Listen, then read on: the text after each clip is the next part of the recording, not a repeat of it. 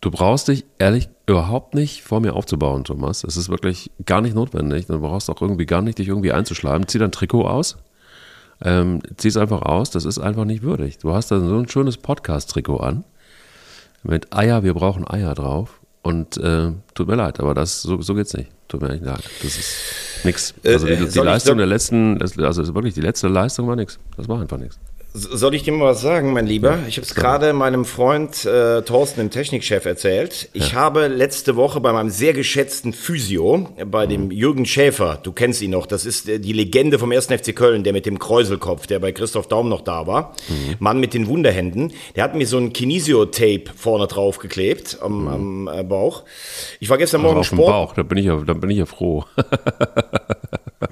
dass es nur auf dem Bauch sitzt. Ja, ja sag mal was weiter. hast du denn schon wieder gedacht? Wahnsinn. Naja, also jedenfalls, man hat das ja oft auch am Rücken und ich war gestern Morgen Sport machen, stelle mich unter die Dusche und denk so, ah, das hatte ich jetzt drei Tage dran, das äh, franzt so an den Rändern aus, ich ziehe das Ding jetzt ab. Aber ja. wie eigentlich jeder Vierjährige schon weiß, zieht man etwas, was trocken ist, natürlich leichter ab, als wenn es nass ist. Also ganz ehrlich, ich habe Striemen vorne, ich sehe aus, als wenn ich irgendwie das ganze Wochenende in einem Domina-Studio verprügelt worden wäre. Normal, apropos, bei dir. Äh, also apropos ausziehen. äh, ansonsten kann ich nur sagen, Hertha BSC desolat, mhm. eine Mannschaft am Tiefpunkt. Freddy mhm. Bobic kriegt von mir für diese Saison die Note 6,5 mhm. und die Fans, die sogenannten Fans, absolut unterirdisch. Hertha ein Bild des Grauens. Du, aber Felix Magath ähm, sollte vielleicht jetzt einfach mal einführen, dass man diese Kinesio-Tapes nass abzieht. vielleicht wird es dann was in der Kabine und vielleicht äh, haben sie dann auch endlich das, was sie dringend brauchen im Abschiedskampf, nämlich. Also da kann man eins sagen, wer sich Kinesio-Bänder nass abzieht, der braucht vor allen Dingen Eier. Wir brauchen Eier. Der Podcast mit Mike Kleiss und Thomas Wagner. Was für ein Montag. Ich hätte es wissen müssen. Allerdings hätte ich natürlich auch wissen müssen, dass es heute um Hertha BSC geht. Ich habe mir das ganze Trauerspiel angeguckt und man kann sich ja die Frage stellen, wir haben sie uns auch gestellt, war Felix Magath vielleicht der Fehler der Saison? Du sagst in unserer netten WhatsApp-Vorbereitungsgruppe, nein, das war Herr Torkot, äh, Torfurt, äh, Tor, Tor, Tor, Komm, Tofu. zieh du jetzt Tofu zieh du mal, jetzt zieh, jetzt zieh du mal dein Trikot aus hier. Ja, genau. Ähm, das war Korkut. Aber das ist, das ist ja die Frage, wer jetzt der Fehler des Jahres war. Ich sag Felix Magath und du sagst Herr Torkut. Also sag mal.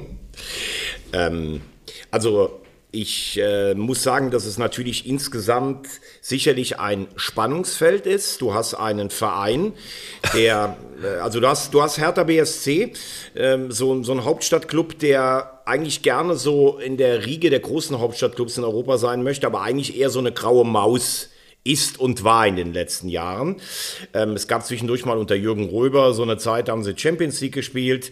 Ähm, man wollte ein bisschen Aufbruch. Es schien plötzlich Geld da zu sein. Und dann Freddy Bobic, der in Frankfurt gezeigt hat, dass er schlafende Riesen wecken kann. Ähm, das schien eigentlich ein ganz guter Mix zu sein. Jetzt haben wir ja mitbekommen, anscheinend wurden diese über 400 Millionen von Herrn Windhorst ähm, eigentlich nur zur Schuldentilgung äh, gedeckt und in irgendwelche Berater reingesteckt. Also ich bin, ich finde Herrn Windhorst nicht sonderlich sympathisch, aber was mit seinem Geld da passiert ist, das ist schon am Rande der Unglaublichkeit, muss man ehrlich sagen.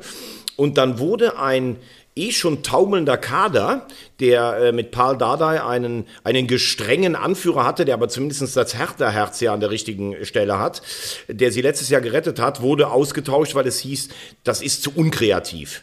Dann wurde Typhoon Korkut installiert, wo man sich fragen muss, puh, Freddy, was hat dich dazu bewogen, Typhoon Korkut? Der hat so ein, zwei Erfolge mal im Abstiegskampf vorzuweisen gehabt, aber eigentlich war der völlig raus und letztlich auch gescheitert. Ähm, dann gab es da zwei, drei Lichtblicke. In der Rückrunde war es desolat und Freddy Bobic hat immer noch anscheinend nicht gemerkt, was da eigentlich los ist. Die Mannschaft wurde sukzessive ver ver verschlechtert. Also alle die, die irgendwie gerade auslaufen können und Fußball spielen können, wie Cunha, Cordoba, Piontek und so, die sind alle weg. Piontek trifft ja auch in Florenz. Cunha spielt bei Atletico Champions League Viertelfinale. Und das ist eine richtig, also eine richtig schlechte Mannschaft für meine Begriffe, weil gar kein Selbstvertrauen und schon in Bestform mit Selbstvertrauen maximal Durchschnitt und die taumeln und äh, also wie die am Samstag von Union überrannt wurden. Also bei allem Respekt vor Union Berlin. Das ist wirklich eine sensationelle Entwicklung, die die haben. Aber das ist ja nochmal keine Mannschaft, die eine andere spielerisch auseinandernimmt. Die waren schneller, die waren wacher, die waren mutiger. Also das war, als wenn, als wenn Hertha BSC im DFB-Pokalspiel gegen die Bayern spielt, aber als wenn dritte Liga gegen erste spielt, Kaninchen vor der Schlange. Ich weiß gar nicht, was ich dazu sagen soll. Das war desolat. Und Felix Magath ist natürlich jetzt nur der Letzte in einer Fehlerkette.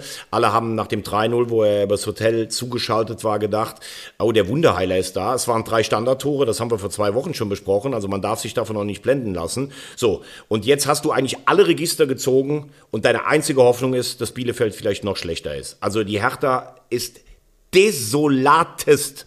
Anders kann ich es gar nicht sagen. Du hast Jürgen Röber angesprochen. Der hat mal gesagt, wir müssen jetzt mit dem Boden auf den Füßen bleiben. Vielleicht, äh, vielleicht, vielleicht hilft das jetzt der, der, der, Situation. Du bist aber gut drauf heute Morgen. Ja. ja, er hat auch mal übrigens gesagt, wir sind der Sympathieträger der Stadt. Wir geben sympathisch die Punkte her. ähm, allerdings ist das im Moment gar nicht so richtig sympathisch, was, was da abgeht, muss man sagen. Vor allen Dingen, wenn man die sogenannten Fans sieht da sind die wohl auch ein bisschen einen Schritt zu weit gegangen, würde ich sagen. Es ist, äh, tatsächlich Lass uns aber trotzdem, bevor wir über die Fans reden, ja. also ein wichtiges Thema. Ähm, lass uns vielleicht noch einmal, weil du Felix Magath angesprochen hast, ja, also was, was okay, am Wochenende, ja äh, was am Wochenende natürlich nochmal war. Ähm, Magath ist ja jemand, der eine Mannschaft auf jeden Fall fit machen kann ja. und der sehr viel Aufmerksamkeit von einer Mannschaft erstmal wegzieht auf sich selber und der teilweise auch für überraschende Ideen steht. Mhm. Ich finde allerdings am Wochenende hat er es übertrieben. Er hat den jungen Rechtsverteidiger Eitschberger aus der, aus der A-Jugend, die haben eine sehr starke A-Jugend, hat er auf Linksverteidiger gestellt. Also äh, der Junge war genauso gut oder schlecht wie seine Nachbarn. Also nicht, äh, dass mich hier jemand falsch versteht, aber äh, also ein A-Jugendspieler auf einer fremden ähm, Position einzusetzen, ist schwierig. Und er hat das Mittelfeld eigentlich nur mit defensiven Spielern ange, angehäuft. Also Spieler wie ein ähm, Suat Serda oder Marco Richter, die zumindest so ein bisschen für Kreativität stehen oder Ideen, die saßen alle auf der Bank. Und da muss man sagen, letztlich war das auch die falsche Taktik. Das ist das Erste. Und ähm, was ich dich jetzt fragen wollte, weil du ja auch immer so ein bisschen auf Körpersprache achtest, auf Kommunikation. Ich habe ihn bei den Kollegen Hellmann und Matthäus gesehen. Ähm, am Anfang wollte er noch so ein bisschen kryptisch sein vor dem Spiel, also nach dem Spiel.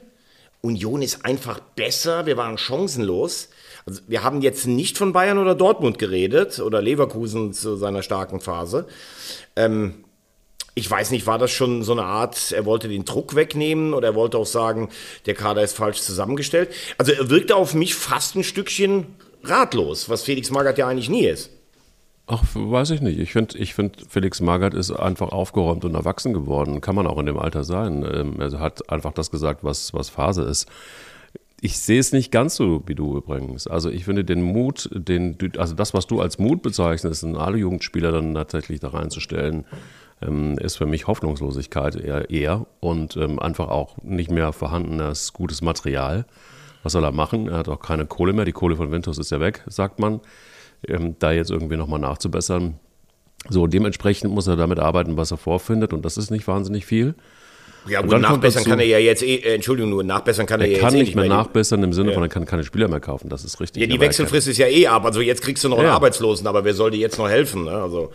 Das ist die Frage, aber die Frage ist auch, ist Felix Magath, und die Frage haben wir ja am Anfang mal gestellt, als äh, announced wurde, dass Felix Magath als, als Trainer kommt, oder als Retter kommt, ist der noch in der Lage dazu. Und da bin ich jetzt safe dabei. Ich war, das, war damals kritisch und dann kamen natürlich irgendwie auch wieder Stimmen, ja, tut man ihm da überhaupt Unrecht? Ich denke, nein, es ist auch gar nicht schlimm. Es ist aber auch gar nicht schlimm zu sagen, vielleicht ist jemand einfach über den Zenit und du hast es gesagt, er kann oder macht Mannschaften fitter oder hat die Mannschaft fitter gemacht. Es ist ja nicht mehr er, der die Mannschaft fitter macht, sondern das sind ja mittlerweile ganz andere, die die Mannschaft fit machen. Und ähm, da ist die Frage, haben die dann letztendlich auch den Zugriff auf die Mannschaft? Und ich glaube auch ab, dass, dass man, dass er vieles abfängt, das ist auch nicht mehr so. Also es ist alles ein bisschen aus der Zeit gefallen. Und, und die Folklore des Felix Magath, die ist, die soll man ihm unbedingt auf gar keinen Fall absprechen. Aber sie ist nicht mehr gegeben. Und das zeigt sich jetzt einfach auch. Und jetzt fragst du mich, ähm, wie ist das mit der Kommunikation? Dann hat er vielleicht schon aufgegeben und will, will schon den Druck rausnehmen und äh, will im Grunde genommen schon Richtung Abstieg lenken. Ich glaube nicht. Ich glaube, das ist ein Kämpfer. Magath ist ähm, natürlich von seiner DNA her einfach auch ein Bullterrier und beißt, aber, und ich glaube auch, dass er, dass er anzünden kann, das ist alles gut. Aber ich glaube, wenn, wenn halt scheiße ist, dann ist halt scheiße. Und dann, wenn, wenn halt einfach die Mannschaft nicht stimmt, da kannst du nicht zaubern. Und wenn er sagt, das war einfach nichts und Union Berlin war da einfach deutlich besser, finde ich es cool, weil wenigstens er sagt dann, wie es war. Das Ganze drumherum ähm, war ein totales Desaster, da können wir gleich nochmal drauf kommen. Und dass er da die Nerven behält und einfach dann noch relativ ruhig bleibt und nicht wie alle anderen irgendwie auf alles einschlägt, was sich da rund um Hertha gerade tut, finde ich gut. Freddy Bobic, das ist tatsächlich eher jemand, der Dinge wegmoderiert, die nicht wegzumoderieren sind. Und der, du hast es ja eingangs gesagt, einen Job macht, wo man sich fragen kann, was ist da mit dem passiert? War das in Frankfurt vielleicht jetzt mittlerweile einfach nur noch Glück, dass er da einfach genug zur Verfügung hatte und äh, schalten und walten konnte, wie er wollte? und muss jetzt quasi aus einer ja, brenzlichen Situation, in der er ja damals schon kam zu Hertha BSC, ähm, musste jetzt daraus tatsächlich dann irgendwie zaubern. Und dann macht sich eben bemerkbar, dass er vielleicht einfach tatsächlich nur ein okayer bis mittelmäßiger Manager ist und gar nicht so der große Hype. Das ist ja das, was ich immer sage. Zündet doch die Leute nicht immer so an, macht sie doch nicht künstlich groß. Ähm, guckt euch lieber mal irgendwie in der, in der, in der in englischen Liga wie gestern das Spiel ähm, Man City gegen, gegen Liverpool an. Guckt euch mal an, wie da Fußball gespielt wird und, und äh, geschaltet und gewaltet wird. Also ich finde es immer so ein bisschen schwierig, ähm, um nochmal auf Felix Magath zurückzukommen, immer wieder an Folklore zu glauben und den Sprung nicht zu schaffen und zu sagen, so, jetzt ist mal gut und jetzt brauchen wir vielleicht einfach neue, frische Ideen. Ja, aber ich finde, du hast jetzt da sehr viele Sachen angesprochen. Ich finde, es ist teilweise vom, vom, vom falschen Ende aufgezäumt, also für mein Sehen. Mhm. Also, man kann ja Freddy Bobic, und ich sag ja gerade, sechs Minus, aber ich meine, der hat in Stuttgart einen ordentlichen Job gemacht und er hat in Frankfurt einen überragenden Job gemacht. Er hat einen Pleite-Traditionsclub übernommen, hat mit Kovac den Pokal gewonnen beim Halbfinale der Europa League, hat mit Hütter einen, einen guten Trainer verpflichtet, hat sich nochmal zweimal für Europa qualifiziert. Also, da kann man ja auch nicht nicht sagen, das war jetzt ein One-Hit-Wonder. Der hat sechs oder sieben Jahre gezeigt, dass er es kann. Ich glaube, er hat die Situation hier einfach komplett unterschätzt. Der hat sich vor allen Dingen darum gekümmert, die Geschäftsstelle nach seinen Gebaren aufzubauen, seine ganzen Vertrauten zu holen und hat irgendwie gedacht, naja, in der Bundesliga, die ist so schlecht, also da werden wir schon irgendwie 14. und dann mhm. greifen wir ab nächstes Jahr an. Das, glaube ich, ist sein Problem. Und bei Magath, du sagst einerseits, du findest es ganz gut, dass der Sachen benennt, andererseits Folklore, das kann ja alles sein. Aber Magath ist drei Spiele da und hat drei Punkte geholt. Das ist ein Schnitt von einem Punkt. Damit wärst ja. du ja im Moment. Aber doch nicht im Abstiegskampf. Aber dann ja, aber, ja, aber, aber, aber äh, ich verstehe nicht ganz, Mike. Der ist drei Spiele da. Du kannst ja. doch jetzt nicht Felix Magath als verantwortlich machen, wenn du vorher schon weniger als einen Punkt hast. Da ist doch vorher schon alles in den Boden reingefallen. Und das war am Samstag ein desolater Auftritt. Man kann sagen, wie kann man denn auf die Idee kommen, ja. Felix Magath zu holen? Aber das Ding ist doch vorher schon fast in den Brunnen gefallen. Das ist eine völlig orientierungslos rumtaumelnde Truppe, der jetzt auch Felix Magath anscheinend nichts mehr einhauchen kann. Aber Magath ist doch da nicht der Schuldige. Schuldige. Nee, was heißt der Schuldige? Es gibt sowieso in diesem Spiel nicht einen Schuldigen. Das ist, glaube ich, davon sollte man sich, glaube ich, sowieso verabschieden. Ich sage nur, warum ausgerechnet Felix Magath, der für mich für Folklore des deutschen Fußballs steht und nicht mehr für die Moderne steht, warum hole ich mir nicht einen jungen Trainer oder einen, ich sag mal auch einen, einen mittelalten Trainer, der einfach erfahren ist und der so eine Mannschaft einfach anzünden kann, der die Sprache spricht? Äh, sorry, aber ich, also guck dir die Spieler mal an. Und äh, warum soll ich mir denn als Hertha-Spieler tatsächlich von, ich sag's jetzt mal böse und ketzerisch, von Opi Magath jetzt noch irgendwie die Medizinbälle zuschustern, äh, zuschmeißen lassen? Warum? Das, sorry, aber du, wir wissen beide, du viel besser als ich, wie, wie es in Kabinen aussieht. Und da hat ganz viel auch mit Körpersprache zu tun, mit Respekt zu tun, mit, ähm, mit, mit auch einem gewissen Sound zu tun. Und ich bin mir sicher, das schafft Felix Magath nicht mehr in der Form. Das aber ist ihm abhanden gekommen, das ist auch okay. Aber, aber, aber Teile der das? Truppe, aber Teile der Truppe, Mike, haben letztes Jahr unter Ante Czovic trainiert. Das war der U23-Trainer, ein junger, moderner Vertreter, der die Jungs aus der Jugend kannte. Dann kam das Hertha-Idol Paul Dardai, der hat die schon ab der B-Jugend trainiert. Dann kam Korkut mit dem spielerischen Ansatz. Also, das mag ja sein, dass Felix Magath die nicht erreicht. Ich bin auch nicht der Anwalt von Felix Magath. Ich habe mich auch gewundert, dass der da hinholt. Mhm. Aber die Probleme liegen doch ganz woanders. Klar. Das ist einfach ein ganz schlecht zusammengestellter Kader. Man hat wochenlang die Gefahr unterschätzt. Und jetzt kommst du noch dazu, weil du es eben schon gesagt hast.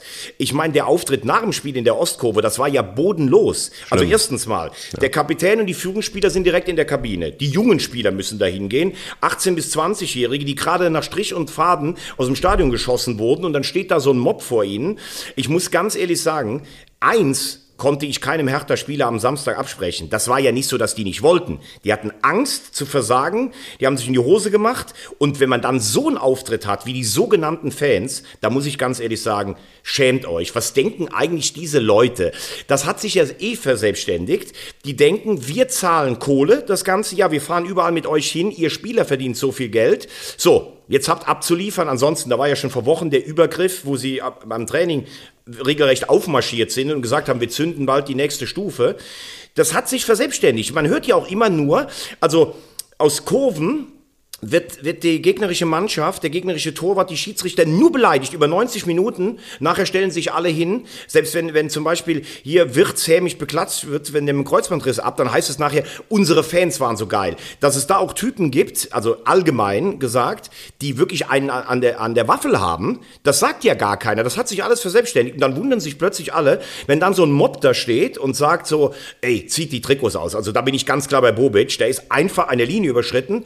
Ich hoffe, wenn ich jetzt, jetzt so sage, dass es auch so gewesen wäre, ich hätte mein Trikot niemals ausgezogen. Das ist ja lächerlich, weil ich hätte zumindest sagen können, ich habe alles versucht, dass die Spieler Angst haben vor den Fans und deshalb ihre Trikots abgeben. Also das ist Ultras, muss man sagen, Ja, ne? Also, ja, ja. ja. Ja, das ist ein absolutes Armutszeugnis und was da diese Gruppierung, ich weiß nicht, wie viele es waren, der Hertha-Fans äh, sich geleistet haben, das ist ebenfalls ein absolutes Armutszeugnis. Und da braucht mir auch keiner damit zu kommen, äh, die verdienen Geld, da musst du sowas aushalten. Also wer diese Spiele am Samstag gesehen hat, Hertha war bodenlos schlecht, Hertha hatte bodenlos Angst und die Psyche war eh schon angeknackst. Aber zu sagen, ihr seid nicht gelaufen, deshalb müsst ihr die Dinge ausziehen, das ist einfach lachhaft. Bei allem Frust, den ich verstehe, dass du das dritte Mal praktisch vom äh, ehemals kleinen Lokalrivalen vorgeführt wirst.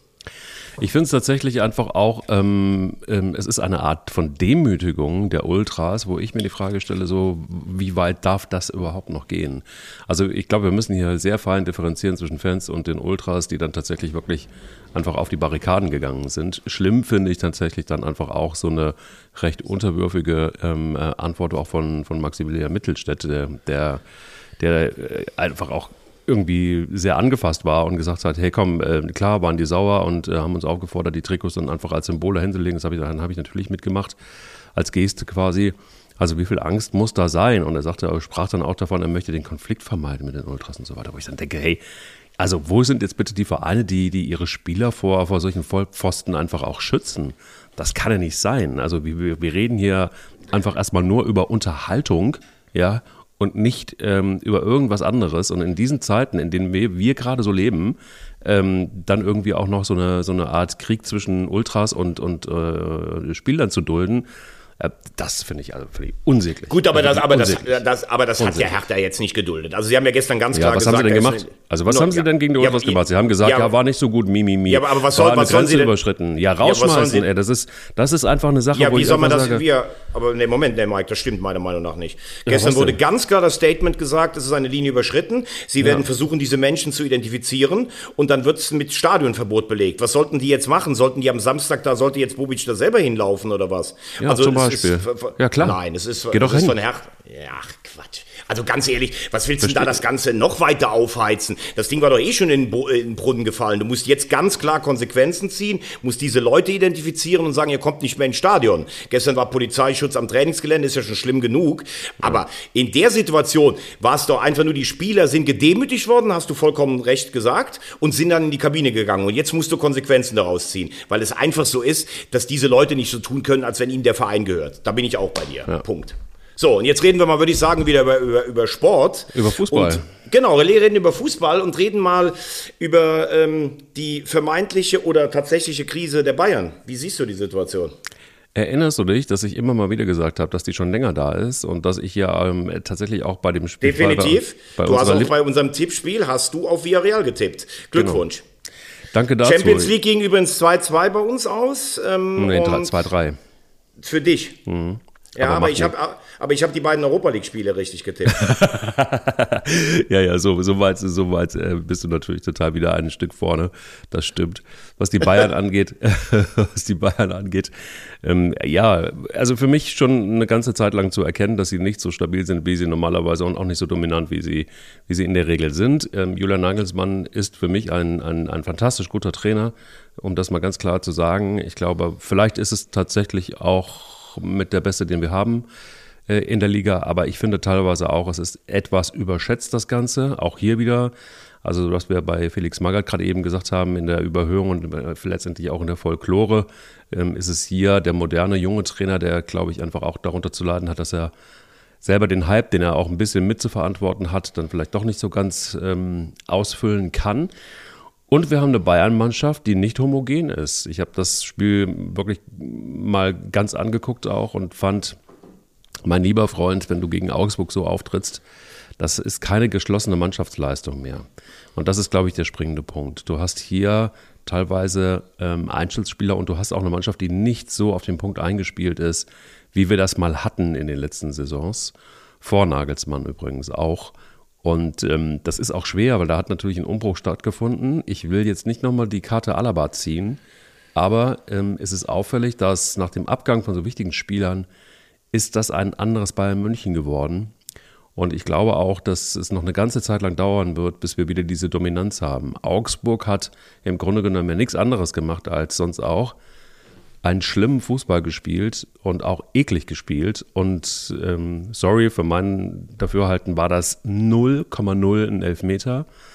Ähm, da frage ich mich wieder, da stelle ich gerne wieder alles zur Debatte, auch den Videoschiedsrichter. Das ist einfach insgesamt einfach zu wenig und es ist einfach auch nichts wert, finde ich. Ähm, aber die Bayern haben halt einfach auch tatsächlich, haben sich Augsburg angeglichen von der Leistung. Und wenn sie so weitermachen, dann wird das hinten raus nochmal eng werden. äh, also du hast viele richtige Sachen gesagt. Deinen letzten Satz kann ich überhaupt nicht unterstreichen. Wo soll das noch eng werden? Also Meister sind sie eh schon. Äh, also Dortmund wird die ganz sicherlich nicht anbekommen. Aber das ist vielleicht schon der erste Teil äh, des Problems und von vielen Sachen, die du richtig angesprochen hast. A, werden die Bayern in der Bundesliga überhaupt nicht gefordert. Das kannst du mal zwei, drei Jahre, vielleicht ist das mal ganz okay, mhm. weil du damit auch im internationalen Vergleich äh, Kräfte schonst. Aber es ist ja letztlich langweilig und irgendwann hast, kannst du die Spannung ja auch gar nicht mehr aufbauen. Das, mhm. Dafür haben sie selber gesorgt, indem sie die Konkurrenz planmäßig über Jahre geschwächt haben. Das ist Punkt eins. Ähm, Punkt zwei, das Spiel gegen Augsburg interessiert mich in der Betrachtung echt gar nicht. Ich muss ich sagen, das war ein ziemliches Gewürge. Du hast recht gehabt. Äh, Augsburg hat eklig gespielt, hätte auch einen Punkt verdient gehabt. Äh, der Elfmeter hat für mich nichts mit VAR zu tun, sondern einfach mit dieser unsäglichen Handregelung einfach.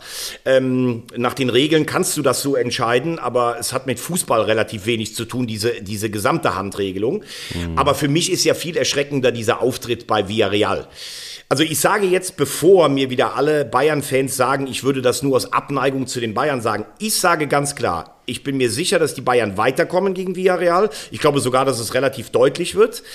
Ähm, und ähm, damit sind sie unter den letzten vier und haben selbst auch in zwei Spielen gegen Liverpool dann eine Chance. Aber Fakt ist, Normalerweise war letzten Mittwoch die Champions League für die Bayern beendet.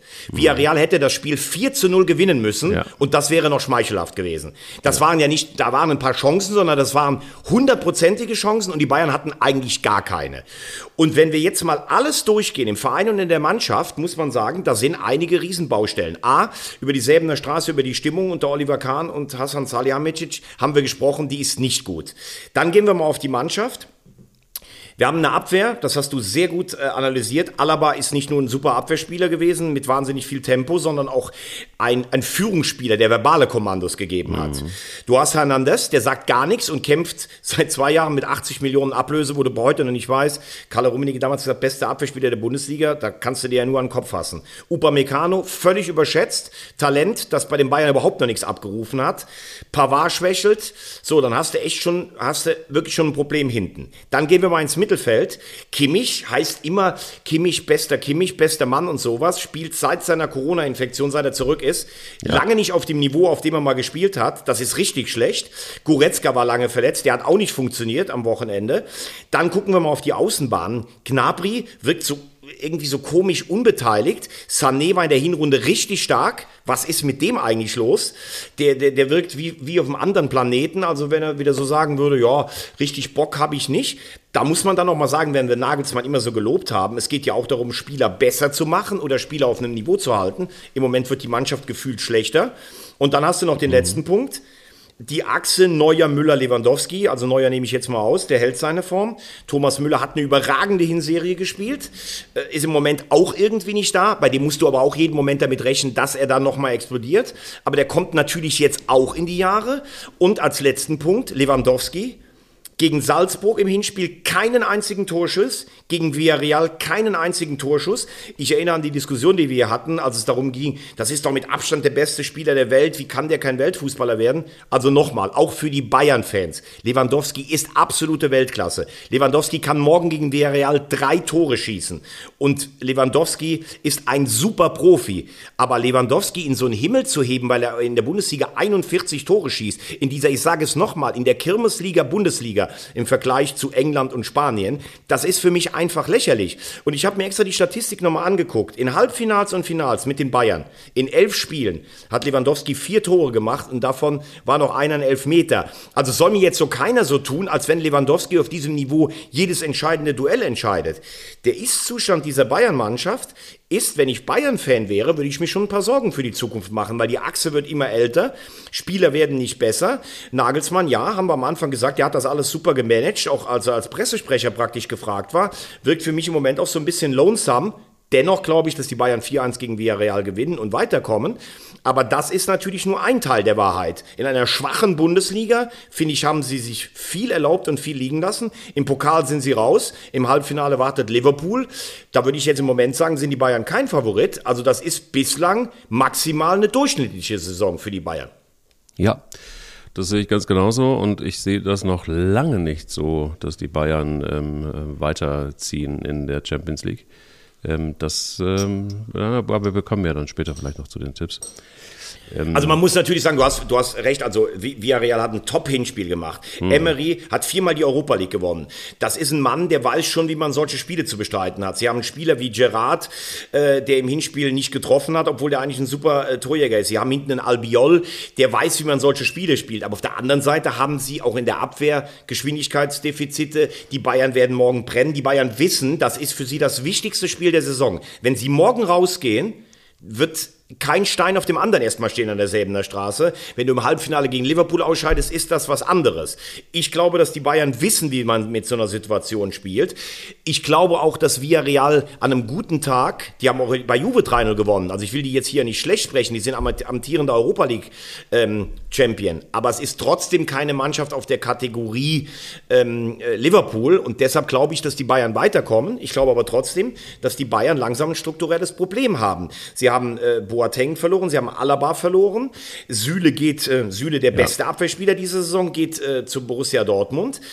Also ich weiß auch nicht so ganz, wie die Taktik ist. Es sind jetzt an die beiden Jungs, haben wir letzte Woche drüber gesprochen, an, ähm, von Ajax dran.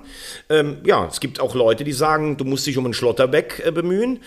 Ähm, das ist ein junger deutscher Nationalspieler mit einer linken Spieleröffnung. Von hinten ist ja auch gar keine Spieleröffnung da. Und wo ist Richtig. die Dominanz der Bayern, mal sich 30 Pässe hin und her zu spielen und den Gegner auch damit müde zu machen? Vielleicht ist Nagelsmann mit seinem Pressingstil mit Hoffenheim und Leipzig, den muss er auch modifizieren. Also, das ist diffizil im Moment, muss ich sagen. Werden wir mal sehen. Ich glaube, die, die, die Bayern-Mannschaft wird ähm, in der kommenden Saison etwas anders aussehen, anders aussehen müssen. Ich glaube, dass ähm, auch ähm, Herr Sabitzer zum Beispiel da nicht mehr glücklich werden wird bei Bayern München und äh, so der ein oder andere Spieler übrigens auch nicht. Also, ähm, der, die, die homogene Mannschaft werden sie finden müssen und da wird ganz schön was äh, passieren müssen. Brazzo ist gefragt. Ich bin gespannt, ob er es hinkriegt. So, und dann kommen wir natürlich noch, und heute machen wir es mal andersrum. Heute wirst du es nicht schaffen, mir das weiße Ballett unterzujubeln, sondern heute sage ich ganz offiziell, allen Respekt Technikchef, allen Respekt Mike Kleiss, allen Respekt allen FC-Fans, allen allerhöchsten Respekt Steffen Baumgart, allerhöchsten Respekt Sally Oetschan, der überragende Spieler, als der reinkam. Also das war wirklich ähm, ein, ein Fußballfest vom Allerfeinsten. ein 0-2 zu drehen, wo der FC wirklich nicht gut gespielt hat. Ich gebe einen kleinen Wassertropfen in den Wein rein. Mainz am Ende einer drei, also drei Spiele auswärts in der englischen Woche hatten zuvor Corona. Du hast gemerkt, die sind nachher auch kräftemäßig eingebrochen. Es ist das, was ich dir seit Wochen sage. In dieser Saison, wenn das Pendel nach links oder nach rechts ausschlagen kann, schlägt es beim FC immer nach rechts auf die richtige Seite aus. Sei es, ähm, sei es enge Spielverläufe, sei es Modest ist da, sei es VRR, sei es so ein Ding auch zu drehen. Aber auf der anderen Seite muss man natürlich dann auch mal zugeben, das ist auch eine Qualität, wenn du es dann immer auf deine Seite ziehst. Baumgart macht fast alles richtig richtig. Ähm, also ganz großen Respekt. Ich lege mich jetzt fest, der FC spielt nächstes Jahr Europa, läuft nächstes Jahr bei meinem Arbeitgeber RTL. Ich weiß nur noch nicht, ob Europa oder Conference League, ähm, aber ich würde mich jetzt dazu dann, ich habe das immer schon gesagt, Platz 6 bis 10 hatte ich gesagt. Ich würde jetzt im Moment tippen, sie werden siebter. Wow. Technik und damit wird der FC die Möglichkeit haben, den sechsten internationalen Titel in seinen Schrank zu stellen. Wie hat doch mein äh, alter Freund Gordon immer gesagt, ach, was weiß ich denn, wie oft die den Europapokal gewonnen haben? Fünfmal, glaube ich, den Pokal der Landesmeister oder waren es doch nur dreimal? Also ja. das, der Nullfache tanzt in Europa auf, seiner natürlichen Heimat. Ja, seiner natürlichen Heimat. Also ist, so, ist die, so ist quasi die, die alte Art wieder zurück dort in der Natur, wo sie sein muss. Und die Bohème. Ja, es ist wirklich, es ist genau so. Und Technikchef und ich äh, legen uns in den Armen und sagen, danke Thomas Wagner für die Lobhudelei. Es ist völlig richtig. Ich gebe nur einen kleinen Wermutstropfen äh, wieder mal mit rein. Oh. Ähm, ich glaube, man kann es jetzt als, äh, auch als Stärke sehen, dass Steffen Baumgart ähm, äh, es geschafft hat, zur Halbzeit dann tatsächlich das, was er vielleicht nicht so ganz clever gemacht hat in der Aufstellung, wieder gut zu machen. Und ähm, tatsächlich dann einfach auch ähm, Sally Özcan, äh, ich sage jetzt mal, gebracht hat und, und, und Duda dann, ähm, ich, ich sag mal so, Duda und Uth sind für mich im Moment Schwachpunkte in der Mannschaft, die man äh, deutlich ähm, irgendwie auffangen muss und das hat er dann auch getan. Und äh, das war, glaube ich, einfach für. Aber das ist doch dann auch eine Wahnsinnsqualität. Also total, also wenn du, total, wenn du eine Mannschaft total, hast, die, sagen wir mal, wenn alle fit sind und du guckst dir den Kader vom FC an, dann bin ich bei Baumgart vor der Saison, dann sage ich, das ist so Platz 10 bis 13. Er hat ja auch Platz 12 als, als äh, Ziel ausgegeben. So, und dann hat ein Uth eine gute Hinrunde gespielt. Duda ist ein schlampiges Genie, der hat mal super Auftritte und der spielt auch mal schlecht, sonst würde er auch nicht beim FC spielen. Und im Moment hängen die ein bisschen durch, dann kommt ein Ötschern, aber Baumgart schafft Werte. Benno Schmitz wie gesagt, letztes Jahr wollte man den wie gesagt, Kalmund immer, Briefmarke auf der Arsch und raus aus der Stadt. So, den, äh, Anderson haben alle gesagt, um Gottes Willen, der kann ja gar nicht mehr laufen. Modest, wo kommt der denn her? Ich, ich inklusive, ich gesagt, das kann der nie mehr halten auf diesem Niveau. Ötchan, habe ich immer gesagt, der ist viel zu langsam ich finde immer noch, dass er äh, ein Defizit hat, aber, ja. aber, was der für eine Präsenz hat, was der für, äh, wie der das Spiel öffnet, also Hut ab. Äh, dazu war natürlich spätestens nach dem 1-2, war dann auch Faktor Stadion. Ich habe oft gesagt, wenn der FC zurückliegt, hört man im Stadion da auch nichts und Spieler wurden rausgepickt. Da muss ich aber dann sagen, das war in der Aufholjagd ein ganz großer Faktor. Ja. Und wenn wir dann den Strich drunter machen, macht Baumgart einfach einen Riesenjob. Nächstes Jahr wird er noch weniger Geld haben. Man muss aber auch mal sagen, äh, was die Interimspitze hier rund um Thomas Kessler gemacht hat, auch à la Bonheur. Jetzt kommt der, der neue Keller ähm, aus, ähm, ist schon da. aus ja. Regensburg. Ja klar, der kommt jetzt und ist da natürlich auch in Gesprächen. Aber ähm, also der FC spielt ähm, eine Top-Saison und jetzt bin ich gespannt, wie das Derby in Gladbach ausgeht. Gladbach ist von Abstiegssorgen befreit. Für die Fans wäre es natürlich wichtig, äh, dieses Spiel zu gewinnen.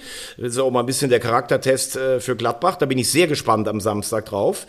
Aber nochmal Glückwunsch und Respekt an Steffen Baumgart. Das ist eine, eine absolute Bombendebütsaison, die der hier in Köln als Trainer der Seitenlinie hinkriegt. Ich finde, es gibt so ein paar Sachen, die einfach wirklich gut tun. Unter anderem auch das 0 zu 0, obwohl es ein 0 zu 0 war, ähm, VfL Bochum gegen Leverkusen, das muss er auch erstmal schaffen. Also sie manifestieren im Grunde genommen ihre wirklich echt konstante, konstante, konstante Leistung. Ja, die ähm, sind durch. Also die sind durch, definitiv, ja. ja. Also es geht im Abstiegskampf meiner Meinung nach tatsächlich nur noch Stuttgart, Hertha und Bielefeld. Und äh, Stuttgart zeigt Moral, hat zwar auch viel liegen lassen. Hertha hat den Vorteil eines Programms mit, mit vielen direkten Duellen noch, aber ich denke, es geht nur noch zwischen Bielefeld und, und Hertha um den, der die Relegation spielt. Und ich glaube, lange nicht mehr hatte der Zweitligist so eine gute Chance, die Relegation zu gewinnen wie dieses Jahr, weil egal wer es wird, äh, die taumeln einfach mehr in die Relegation, als wenn es so ist, dass du die Relegation noch als Belohnung empfindest, wie es letztes Jahr vielleicht beim FC war, der sich ja dann mit einem letztlichen Schlussspurt unter Friedhelm Funkel noch in diese Relegation reingerettet hat. Absolut. Und damit könnten wir meiner Meinung nach auch gerne mal Liga gehen. Ja. Ganz genau. Genau. Ganz genau. Also, was sagst du zur Wiedergeburt von, von Schalke 04? Ich sage meinem Freund Harry immer, es ist der Bujo-Effekt von, von Mike Büsken, Spitzname Bujo, äh, nach dem ehemaligen Torwart von Real Madrid. Seit er da ist, vier Spiele, vier Siege. Ich meine das aber auch mit einem kleinen Augenzwinkern, weil es ist nach wie vor fußballerisch ganz, ganz schwere Kost, was Schalke da anbietet. Aber Ruben Schröder hat im richtigen Moment gehandelt. Er hatte den Spielplan vor Augen. Ingolstadt, Hannover, was war es dann, glaube ich, noch Dresden und jetzt Heidenheim. Ähm, Schalke ist sehr selbstbewusst. Schalke hat Terodde, Schalke hat Salazar, hat Ove Jan, der im Moment noch gar nicht mal, hat Itakura, haben eine gute Mannschaft. Ähm, ich glaube, Schalke zieht jetzt durch. Also, ich finde vieles richtig, was du sagst, vor allen Dingen, dass sie durchziehen werden, glaube ich jetzt auch. Ich glaube aber auch, dass die homogene ähm, Abstimmungsgeschichte ähm, zwischen Rufen Schröder und Mike Büskens richtig gut funktioniert.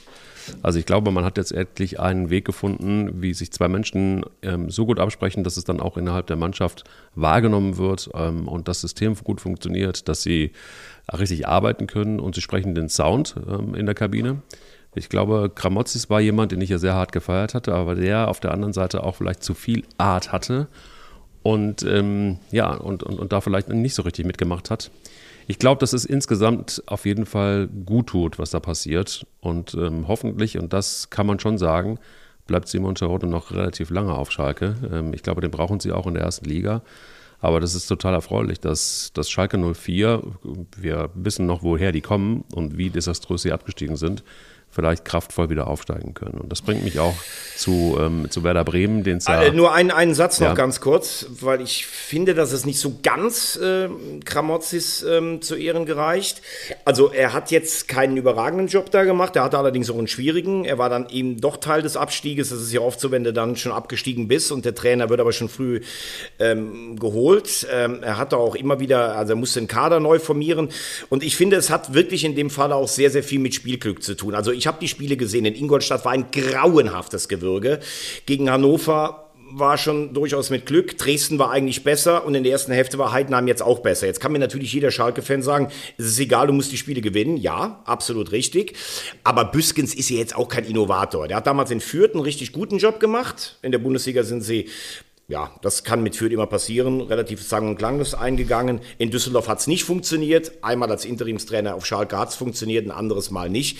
Also er ist einer der ganz alten Schule und Schröder hat mit einem Recht gehabt, den kannst du bei den Fans halt nicht verbrennen, weil er eine Legende da ist. Das ist alles gut, aber also Mike Büskens so jetzt zu tun, als wenn der jetzt das Rad neu erfunden hat. Nach wie vor bleibt für mich bestehen, von den ersten sechs, sieben Mannschaften, die da oben stehen, spielt Schalke den unattraktivsten Fußball. Aber das ist auch völlig egal, weil du musst aus dieser Liga rauskommen. Und das werden sie, glaube ich, schaffen mit einer enormen Qualität an Einzelspielern. Und Büskens und Schröder lassen sie jetzt laufen. Und du hast in einem Punkt vollkommen recht die Kommunikation zwischen Schröder und Büskens ist deutlich besser als die zwischen Schröder und Kramotzis. Das war nicht sein Mann. Und deshalb glaube ich, das merkt natürlich auch in der Kabine. Da bin ich 100% Team Kleis. Und äh, du wolltest gerade auf Werder kommen. Äh, Werder ist für mich der zweite Aufsteiger. Man darf aber jetzt auch mal bedenken, bei allem, dass ich sage, das ist der beste Kader und sie haben mit Ole Werner einen guten äh, Trainer und Baumann hat für Zweitliga-Verhältnisse mit dem Geld einen guten Kader zusammengestellt. Also was Werder dieses Jahr an Schiedsrichterglück hat, das ist schon echt auch enorm und das wird sich auch nicht mehr ausgleichen. Erinnere dich an diesen unfassbaren Elfmeter in der Hinrunde gegen Schalke, wo der einfach umfällt im Strafraum in der 96. Minute und da gibt es diesen Elfmeter zum 1-1. Erinnere dich an den 1-0 Elfmeter beim HSV, angebliches Handspiel Meffert und du hast sicher das Spiel in Pauli gesehen am Wochenende. Also wenn das kein Handspiel ist da in der Vorbereitung, der schlägt ihm ja praktisch wie beim Völkerball ja. den Ball unten durch die Beine durch und das guckt sich auch noch jemand an und das wird dann, das wird dann für Bremen entschieden. Also wenn ich da St. Pauli-Fan gewesen wäre, da wäre ich vom Fernseher schier ausgeflippt. Also es sind immer Kleinigkeiten, die Spiele auf eine eine oder eine andere Seite ziehen. Also Werder hat enorm viel Mehl in diesem, äh, in diesem Jahr. Das darf man ruhig an der Stelle auch mal sagen. Definitiv. Ich glaube, wir müssen uns aber auch, und dir tut es wahrscheinlich noch mehr weh als mir, aber mir tut es schon echt weh. Ich habe das Spiel mir ganz reingezogen, Kiel gegen HSV. Boah, würde ich jetzt sagen, wenn ich Thomas Wagner wäre. Das war schon echt harte, richtig harte, harte, harte Kost. Ähm, wir müssen uns jetzt tatsächlich, glaube ich, wirklich komplett verabschieden auf, von dem Traum. Ich hatte wirklich noch hart den Traum, dass der HSV das in die Relegation schafft, aber das ist jetzt einfach nach dieser Leistung viel, viel, viel zu weit der Weg, oder? Wenn ich Thomas Wagner würde ich sagen, puh. Hm. Also ich muss ganz ehrlich sagen, was dieser Verein mir über die Jahre äh, emotional antut, äh, so, so würde ich sagen, hat mich keine Frau in meinem ganzen Leben verletzt. Es ist also, es ist, also es ist schon richtig hart, HSV-Fan zu sein. Ähm, vor allen Dingen, wenn du siehst, wie die Entwicklung ist. Äh, erinner dich, wir haben vor der Saison über den HSV gesprochen. Ich habe gesagt Platz 5 bis 7. Das ist ja auch der Bereich, in dem sie im Moment stehen. Es ist übrigens, weil der HSV so lange zweite Liga spielt, interessieren sich ja gar nicht mehr so viele dafür. Und es das heißt immer, ja, ihr habt doch so viel Kohle mit Kühne. Stimmt ja alles gar nicht. Die Anteile von Herrn Kühne sind umgewandelt. Da wird auch kein Geld mehr reingemacht. Und wir haben einen Etat, der ist irgendwie so zwischen Platz 3 und 5. Ich finde, das ist eine junge, interessante Mannschaft gewesen. Mit Schalke und, und Bremen gar nicht vergleichbar. Und am Anfang hat mir dieser wilde, dominante Stil von Tim Walter auch gefallen. Bin ich mhm. dabei. So.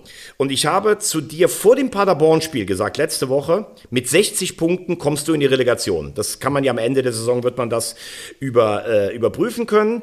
Dafür hättest du vor dem Spiel Paderborn 6 aus 8 Siegen gebraucht. Dafür hättest du vor dem Kiel-Spiel 5 aus 6 gebraucht. Jetzt bräuchtest du 5 aus 5. Ich rechne gar nicht mehr, weil bei einem kann man ja sich ganz sicher sein, wenn es dann darauf ankommt. Und das ist dann auch wieder anders. Sie haben in Bremen das Derby gewonnen. Sie haben das zu Hause gegen St. Pauli gedreht. Da hast du gedacht, ey, die sind dieses Jahr wirklich robuster.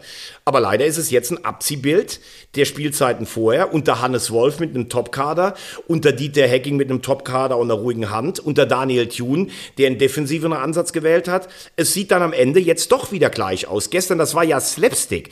Also wie man mich mit so einer Taktik, Kiel stellt sich 90 Minuten hinten rein und schießt genau einmal aufs Tor der ist drin und der HSV hat, glaube ich, 75% Ballbesitz und wenn man ehrlich ist, vielleicht eine richtige, hundertprozentige Chance für ja. Glatzel und der Rest war's. Und ähm, es wird immer mehr ein Abziehbild der letzten Jahre. Und da sind wir jetzt beim Trainer. Du hast die ganze Zeit gesagt, du bist dafür, dass man Tim Walter jetzt ablöst. Ähm, ich glaube nicht, dass das für diese Saison noch was gebracht hätte. Selbst letztes Jahr der Griff mit Horst Rubesch hat es dann nachher nicht mehr rausgerissen. Aber in einem bin ich schon bei dir beziehungsweise Tim Walter muss sich das fragen.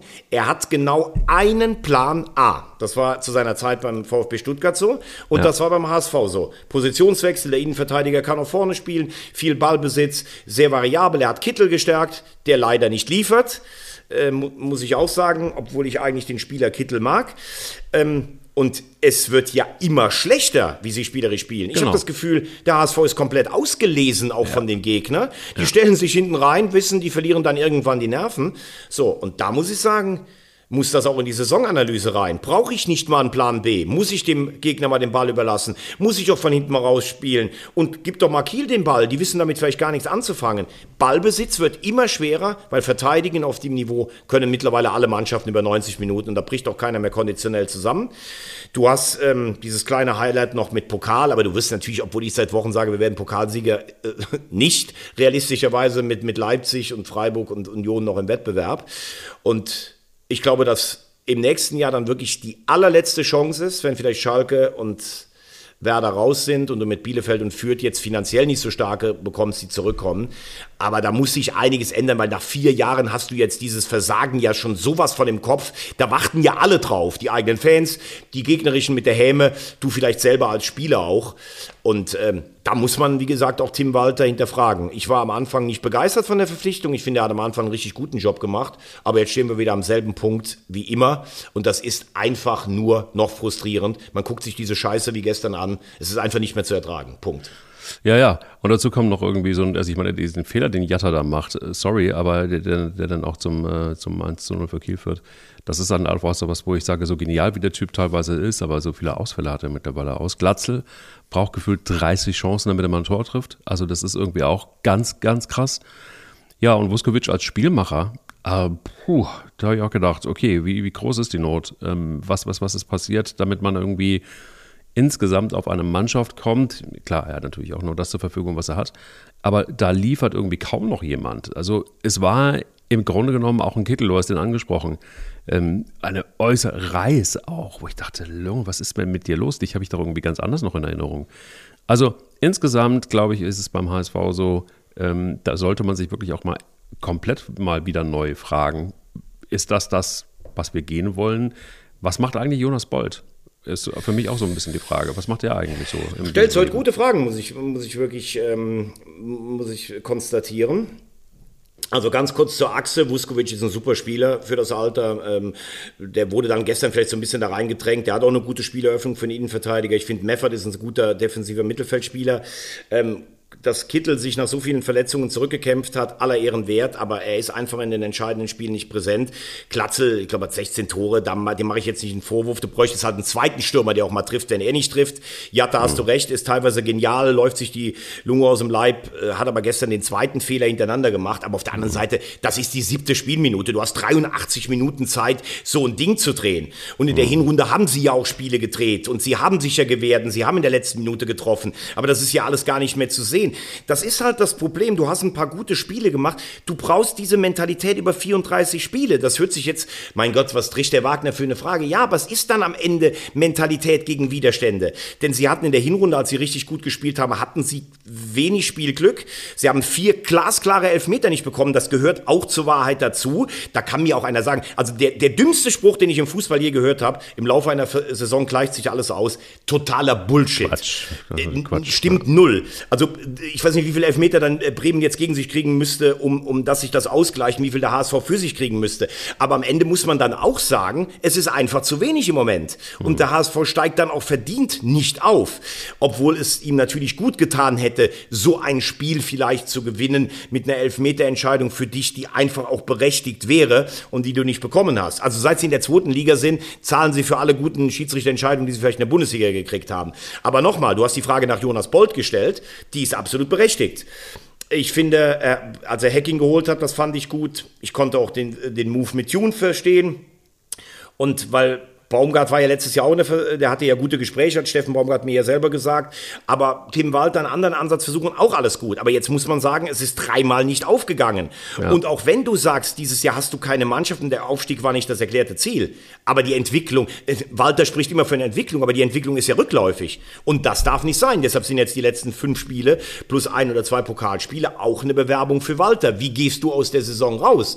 Kannst du noch mal ein Stück weit Schwung mitnehmen oder ist alles nur in, in Schutt und Asche. Du kannst immer sagen, wir müssen jetzt mal Kontinuität walten lassen, aber du kannst Kontinuität nicht walten lassen, nur um Ruhe im Verein zu haben, wenn du nicht mehr von dem Weg überzeugt bist. Und ich glaube, dass äh, der neue Chef, Herr Wüstefeld, da jeden Stein auf den anderen macht. Nur man muss auch sagen, nach vier Jahren in der zweiten Liga ist der HSV auch nicht mehr die attraktive Adresse, die alle immer äh, noch denken, sondern es ist ein ganz normaler Zweitligist. Und ich habe echt ein bisschen Schiss. Bochum hat elf Jahre äh, zweite Liga gespielt. Nottingham Forest, ich weiß gar nicht, wie lange, ich glaube, die spielen schon 16 Jahre zweite Liga. Die haben auch zweimal den Europapokal gewonnen, Anfang der 80er. Und die kommen einfach nicht mehr wieder in die Premier League. Leeds United war 16 Jahre weg. Also auch damit muss man sich mal befassen. Mhm. Und diese Mannschaft muss einfach robuster werden und muss den Aufstieg dann zwingen. Oder es muss eine Saison sein, wie ich äh, gesagt habe, dass alles von der Hand läuft, wie eine Leichtigkeit des Seins, wie sie der FC dieses Jahr hat. Aber es ist einfach am Ende einer Saison, weil wir hier Noten verteilt haben. Es ist einfach zu wenig. Punkt. Alles gesagt, erstmal dazu. Wir kommen äh, gnadenlos zum Tippspiel, ne? Zum Tippspiel und äh, muss aber ganz ehrlich noch sagen, liebe Freunde, wenn ihr es nicht tut regelmäßig, guckt euch einfach einmal mal dann, wenn ihr die Nase so ein bisschen voll habt von der Qualität der Bundesliga, guckt euch einfach mal Premier League mm. an. Es war, es war wirklich, ich weiß nicht, ob du das Spiel gesehen hast. Ich habe es gesehen, klar. Aber es ist halt einfach wirklich, es ist einfach, es ist halt einfach Fußball. Und dann kommt der Manet irgendwie kurz nach der Halbzeit und zimmert einfach das Ding rein. Und Man City war so überlegen die ganze Zeit, wo du nie das Gefühl gehabt hast, du hast gedacht, die, die, die kriegen jetzt, Liverpool kriegt jetzt heute noch irgendwie 4-5 oder so. Und dann geht das äh, in der Kabine richtig Vogelwild zu. Klopp gibt einmal richtig Gas und Manet nochmal als Verlängerer des Gaspedals und zack. Unfassbar. Dieses Spiel war einfach unfassbar. Ja, es, es war einfach ein geiles Spiel, das all das gehalten hat. Ich sehe jetzt gar nicht, dass City so überlegen war. Sie waren die. Äh, ma- ich finde, sie Halbzeit wären die. Mannschaft, die näher dran war. Ja, aber insgesamt war das ein Punkt, den sich Liverpool durchaus verdient hatte. Äh, zwei Sachen nur dazu. Man muss natürlich schon sagen, die Breite, die diese Kader haben, das hat auch was mit der finanziellen Grundausstattung in der Premier League zu tun. Das stimmt äh, trotz allem. Aber du musst ja auch sagen, da haben ja United, City, Liverpool und Chelsea bis zu dieser Saison und auch Tottenham, die haben ja Kohle. Die Liga ist einfach auch viel interessanter. Du hast vier, fünf Mannschaften, wo du das Gefühl hast, die können Meister werden und das Tempo und die Intensität ist, selbst wenn Norwich, Norwich gegen Watford spielt, viel höher. Ich, also wie gesagt, diese Selbstbeweihräucherung, wie toll die Bundesliga wäre, die uns ja immer wieder erzählt Furchtbar, wird, nachdem dann alle furchtbar. reihenweise die Mannschaften wie die Mücken aus dem Europapokal rausfallen. Das ist einfach nur noch peinlich. Es gibt äh, ab und zu ein paar Glanzlichter, die Bayern setzen oft welche, Frankfurt auch dies Jahr wieder in der Europa League. Aber das überhaupt mit Spanien oder England äh, zu vergleichen, das ist ja ein kompletter Irrsinn, muss man auch mal sagen. Wir lügen uns da einfach in die Tasche. Die Qualität der Bundesliga wird immer, immer schlechter. So, Aber lustig, aber Ja. noch vor, bevor wir tippen, ne? Lustig ist, was man unbedingt mal machen muss, also ich habe das gestern gemacht, hin und her geschaltet und zwar einmal, ähm, während dieses Spiel lief, Man City gegen Liverpool, dann schaltest, halt, schaltest du zu, zu Eintracht Frankfurt gegen SC Freiburg und guckst das ein paar Minuten und denkst so, oh, das ist aber auch krass. Ja, du hast und das schaltest wieder zurück. Natürlich nicht fair. Absolut Nein, du, du hast, du hast das Gefühl, teilweise ist vom Tempo eine andere Sportart, bin ich bei dir. Ja. Aber, muss man auch mal fairerweise sagen, wenn jetzt eine englische Mannschaft gegen eine deutsche oder eine spanische im Europapokal spielt, ist das Tempo auch nicht so hoch. Das liegt an der Spielanlage. Beide Teams versuchen mit so viel Tempo und Intensität reinzugehen.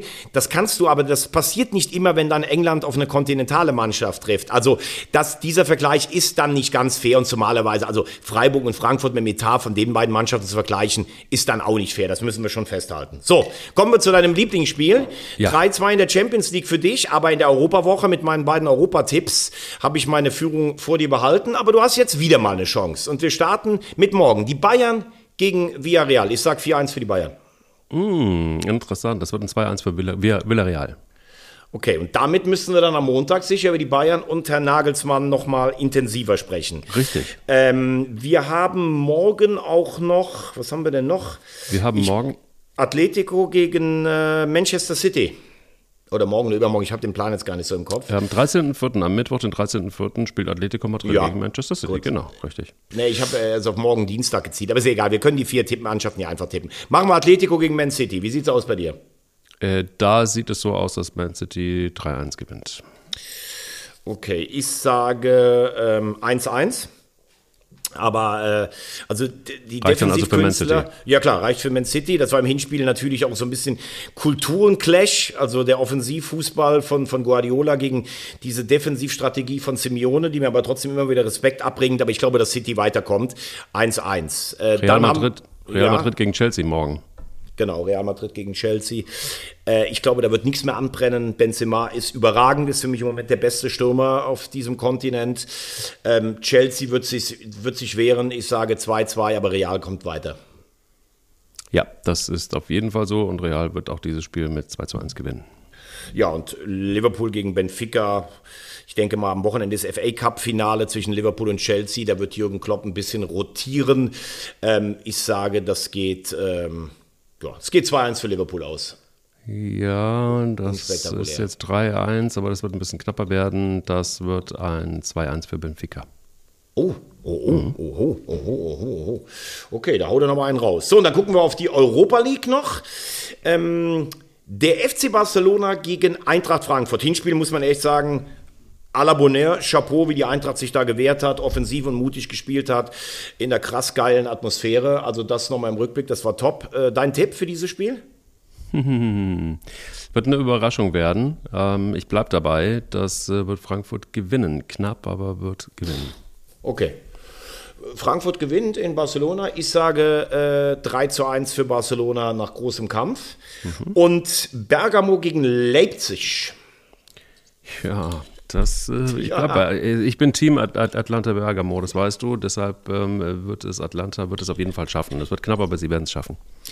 Ich bin ein ganz großer Atalanta-Fan. Ich finde, das ist ein wunderbarer Verein, der so ein bisschen diese ganze Geldmaschinerie auf den Kopf stellt. Ich glaube aber trotzdem, dass Leipzig dieses Spiel 2 zu 1 gewinnen wird und damit ins Halbfinale einzieht. Dann darfst du noch der Vollständigkeit halber tippen. Rangers gegen Prager, Hinspiel 1 zu 0 für die Portugiesen. Ja, ähm, das wird äh, sich drehen. Das wird ein 2-1 werden für die Rangers. Ja, aber dann gibt es ja ein Elfmeterschießen. Da musst du mir ja dann noch sagen, Genau. wer das, wer das äh, holt, das Elfmeterschießen. Das wird auf jeden Fall für die Rangers laufen. Okay. Ich sage, Prager gewinnt 2-1 und kommt damit weiter. Und als letztes haben wir noch Lyon gegen West Ham. Hinspiel 1-1 1-1. das Hinspiel. Ja, das ähm, ja, findet in Lyon statt. Dementsprechend wird Lyon gewinnen mit 2 zu 1. Ich sage, West Ham gewinnt 2-1 nach Verlängerung. Ist doch schön, da haben wir sehr viel Unterschiedliches. Wir haben, glaube ich, alles anders getippt bei der Europa League. Herrlich. Herrlich. Dann, dann kann ich dir eins noch sagen. Es ist unsere Pflicht, den Verein so aufzustellen, dass er auch im Falle des Misserfolgs nicht den Bach runtergeht. Puh. Wer sagt das? Wer sagt das? Sagt das Jonas Bolt, Freddy Bobic, Oliver Kahn? Boah, du bist so gut. Echt, Wagner, ich muss dir echt sagen, es ist wirklich, es ist kurz vor Ostern und äh, da bekommen Eier, wir brauchen Eier nochmal eine ganz andere Bedeutung. Ähm, das ist Jonas Bolt gewesen, tatsächlich, ja. Ich habe gedacht, ich mache dir noch so ein bisschen, ein bisschen Hoffnung. Einfach. Hau, hau ab, Hoffnung. Als HSV-Fan bist du die personifizierte Hoffnungslosigkeit. Aber wir gewinnen den DFB-Pokal immerhin dieses Jahr. Alles gut. Alles, alles gut. Er wird es, also ich meine, man, man muss ihn jetzt auch an dem Satz mal messen, finde ich. Ne? Drei Trainer, bei keinem hat es so richtig geklappt, aber wenn er dann immer noch genau so einen Satz raushaut, dann Ich habe ein, hab ein Hotel gebucht. Ich habe ein Hotel gebucht in Berlin. Dann brauchst du vor allen Dingen eins. Ganz Eier. ja. Wir, Wir brauchen brauchen Eier.